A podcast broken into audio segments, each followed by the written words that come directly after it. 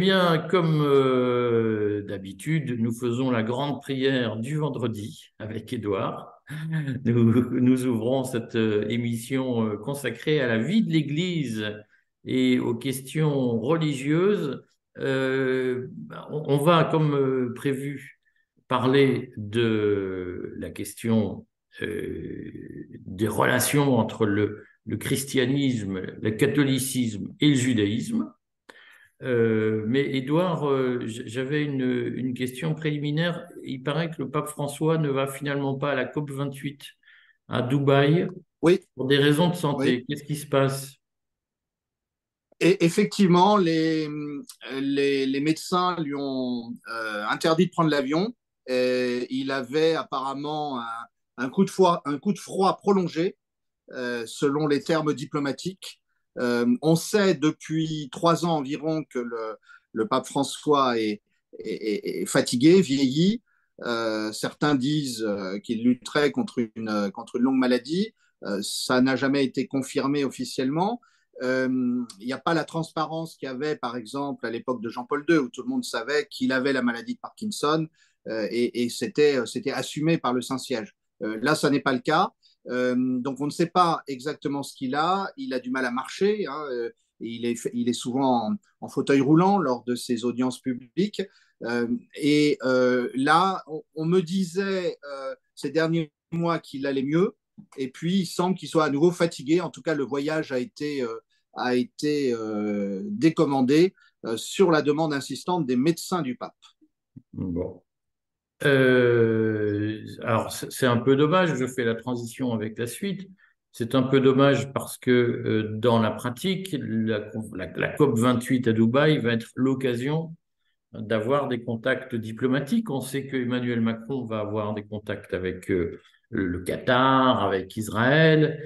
les Israéliens eux-mêmes vont saisir l'occasion de cette COP 28 pour discuter avec leurs homologues arabes. le pape ne pourra pas y aller.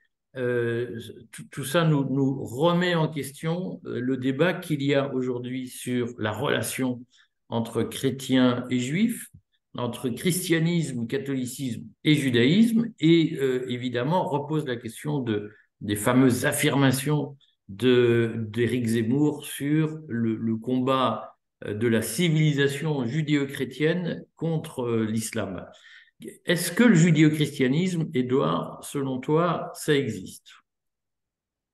Alors, qu'est-ce qu'on appelle judéo-christianisme? Euh, Si on parle d'un point de vue philosophique, d'un point de vue théologique, effectivement, euh, les chrétiens ayant assumé l'héritage de la Bible hébraïque, euh, qu'ils ont fait traduire en, grec lors de l'évangélisation du bassin méditerranéen, ou bien en araméen, lors de l'évangélisation euh, euh, du, Proche-Orient, eh bien, de ce point de vue-là, beaucoup de choses rapprochent juifs et chrétiens, sauf évidemment le point central, qui est que si l'on est juif, on ne reconnaît pas que Jésus est le Messie annoncé par Isaïe ou par les autres prophètes.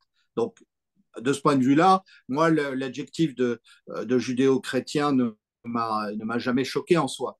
Euh, ce qui est plus problématique, euh, c'est euh, lorsqu'on veut en faire un, concept civilisationnel, en mettant des guillemets, parce que je ne suis pas sûr qu'en ce moment, ça soit la civilisation qui soit à l'œuvre dans les bombardements de Gaza. mais on, veut en faire finalement une alliance contre les musulmans. Alors, ça pose plusieurs problèmes. Euh, d'abord euh, parce que euh, la métaphysique fondamentale, pour parler comme un cuistre, la, métaphysique fondamentale de l'islam n'est pas différente de celle du christianisme et du judaïsme. je vais peut-être choquer certains, mais Allah, c'est le même Dieu qu'Elohim et, que le, et que le Père de, de, l'Évangile, tel qu'il est, est par le Christ. Déjà couvert de messages d'injures. Oui, mais je, je n'y peux rien alors, vous pouvez être chrétien. Je, pense qu'effectivement, euh, la, désignation de la, paternité euh, divine par, le Christ, euh, c'est quelque chose, c'est un progrès par rapport à ce que le, judaïsme biblique dit. Voilà, bon, alors là, je vais me faire insulter par toutes les féministes qui vont m'expliquer qu'en fait, Dieu est père, c'est le patriarcat, etc. Bon, on s'en sort pas. disons les choses simplement. Allah, Elohim et le Dieu de Jésus c'est le même Dieu fondamentalement, c'est un Dieu créateur. Ensuite, juifs, chrétiens, musulmans ne sont pas d'accord sur la manière dont ce Dieu intervient dans l'histoire. et effectivement, ils ont une lecture différente. On va peut-être pas s'engager dans un, dans un débat là, métaphysique, Peut-être qu'un jour, d'ailleurs, on peut faire euh, euh, avec, euh, je peux dialoguer avec Youssef Indy là-dessus. On aura, on aura certainement des choses à, des choses à se dire. Ça sera intéressant. mais donc, l'expression de judéo-christianisme pour justifier une alliance entre Israël et l'Occident contre les, Palestiniens me paraît à la fois déplacée et dangereuse. Et ceci d'autant plus que, je le dis comme chrétien, euh, actuellement, euh, ma, solidarité première et instinctive, elle va vers les chrétiens euh, de Terre Sainte, les chrétiens qui vivent en Israël, qui vivent en Palestine. Et, donc, je m'inquiète beaucoup du sort des chrétiens de, Gaza, qui courageusement d'ailleurs, parce qu'on dit, on dit beaucoup chose, mais courageusement, euh, le millier de chrétiens réfugiés euh, dans euh, l'église catholique de Gaza et ce qui reste de bâtiments autour ne veut pas quitter le nord, ne veut pas, ne veut pas aller vers le sud comme le demande le, gouvernement israélien.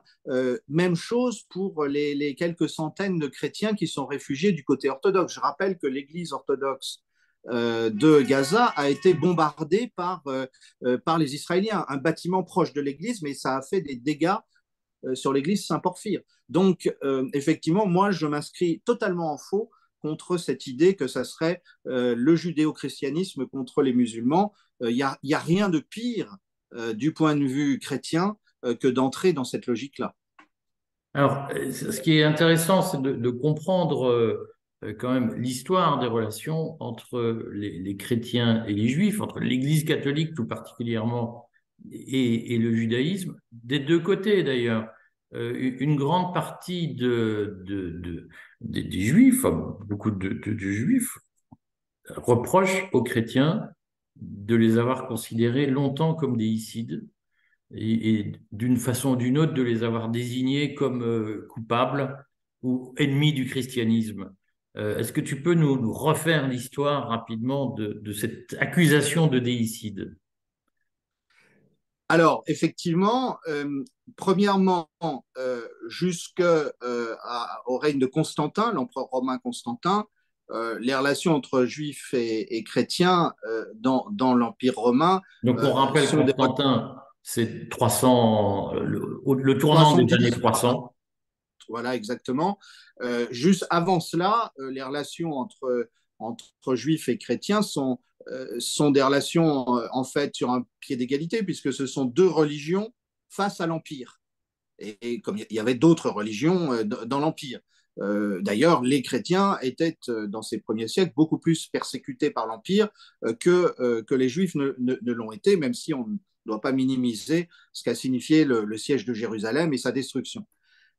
alors, ce qui change effectivement, c'est qu'à partir du moment où Constantin et ses successeurs se convertissent au christianisme, à ce moment-là, euh, le christianisme devient euh, en partie, je dis bien en partie seulement, une religion d'État. Ensuite, l'évolution euh, peut être compliquée entre le catholicisme, où il y a beaucoup d'États qui se réclament du christianisme, et puis l'Empire byzantin unifié. Le résultat, c'est qu'effectivement, à partir de là, les juifs sont vus comme des non-chrétiens, donc ne partageant pas la religion, la religion d'État.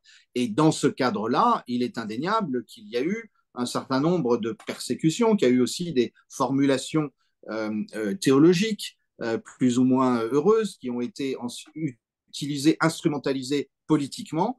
Et on entre effectivement dans ce qu'on connaît bien, qui est jusqu'au XVIIIe siècle, jusqu'à la Révolution française, jusqu'à ce qu'on appelle l'émancipation des Juifs, une situation soit de ghettoisation, soit de persécution, selon les époques, selon les régions aussi. Et par ailleurs, euh, on ne peut pas généraliser, et surtout, on ne peut généraliser ni dans l'espace ni dans le temps, puisqu'il y a eu des régions de persécution, puis il y a eu aussi des époques de persécution, et ce n'était pas forcément euh, euh, les mêmes peuples. Les Polonais au XVIIe siècle sont très judéophiles, alors qu'on sait qu'au début du XXe siècle, ils le sont beaucoup moins, et que ça compte malheureusement dans ce qui mène à la, à la, à la Shoah. donc, on a cette situation-là qui dure euh, jusqu'au choc effectivement que représente pendant la Deuxième Guerre mondiale, ce que j'appelle plutôt d'ailleurs que la Shoah, j'aime mieux parler du judéocide, c'est-à-dire le massacre de, des Juifs d'Europe, de 6 millions de Juifs, c'est-à-dire environ 50% des Juifs qui vivaient dans le monde à l'époque.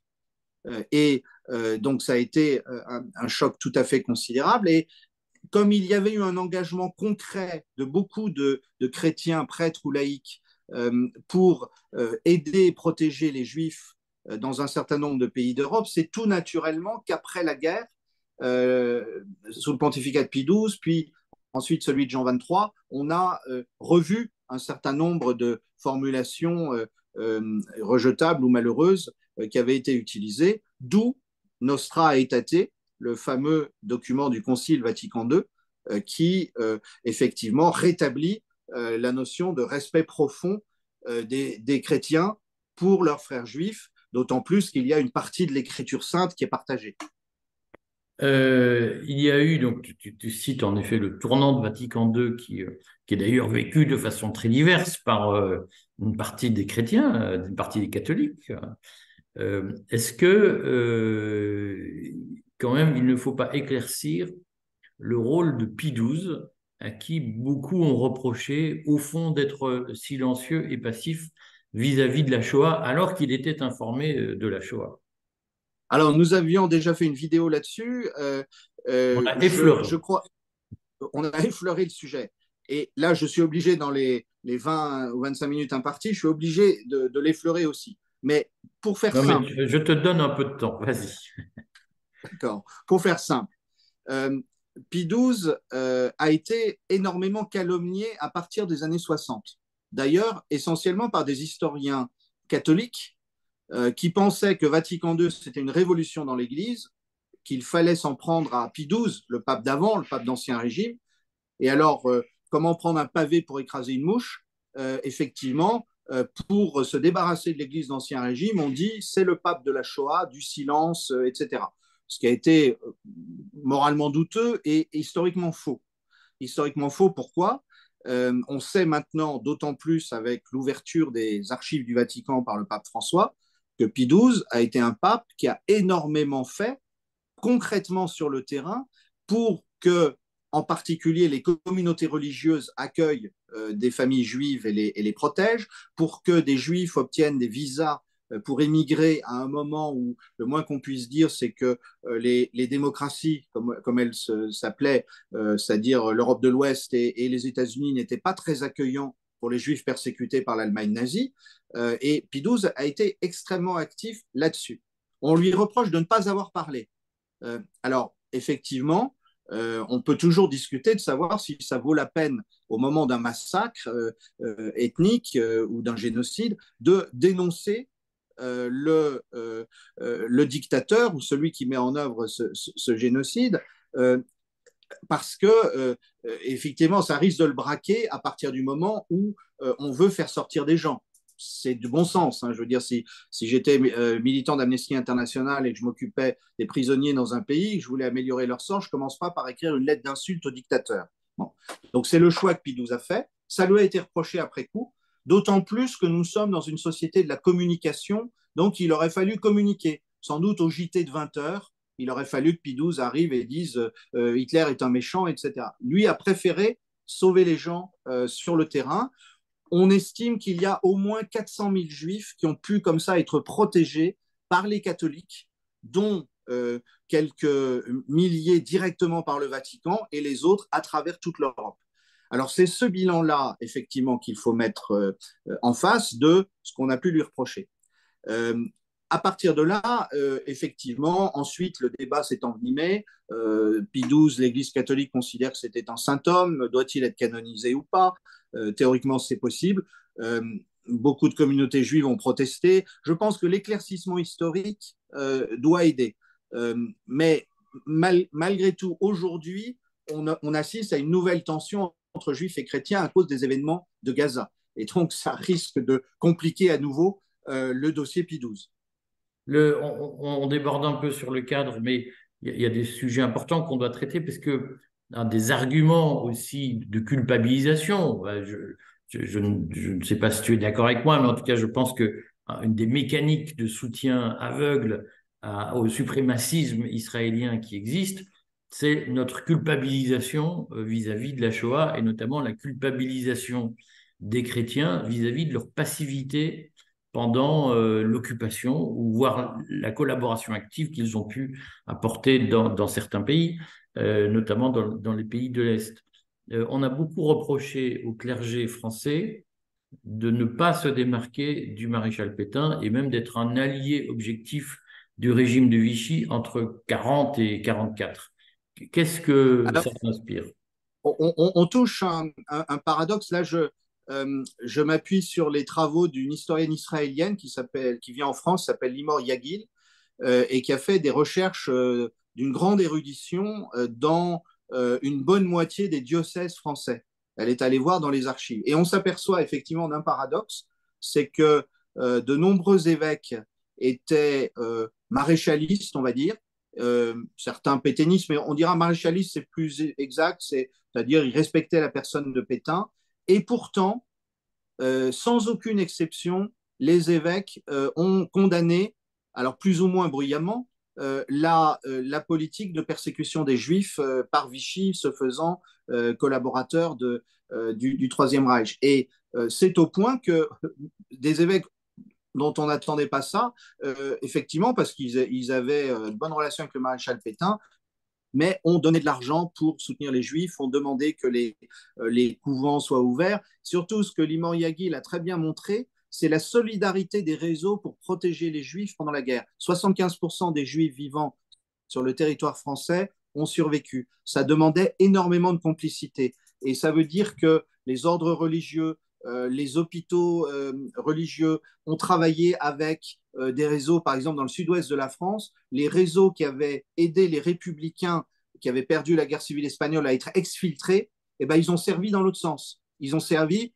pour exfiltrer vers l'Espagne des juifs qui, qui, voulaient fuir. Bon, et ça, ça s'est fait avec une coopération entre une vieille gauche soutenant les républicains espagnols et l'Église catholique. Donc, de ce point de vue, on est face au paradoxe plus général de la société française pendant euh, la, Deuxième Guerre mondiale, où effectivement tout le monde n'a pas été résistant, loin de là, surtout au début. En revanche, euh, l'immense majorité des Français ne se sont même pas posé la question de savoir s'il fallait protéger les Juifs ou pas. Ils les ont protégés. Bon, écoute, euh, on, reprendra, je suis sûr que c'est ce que tu nous dis suscitera des commentaires. On reprendra la question. On se retrouve lundi pour notre journal télévisé euh, et puis vendredi prochain pour l'émission religieuse. Merci Eric. À bientôt. À bientôt.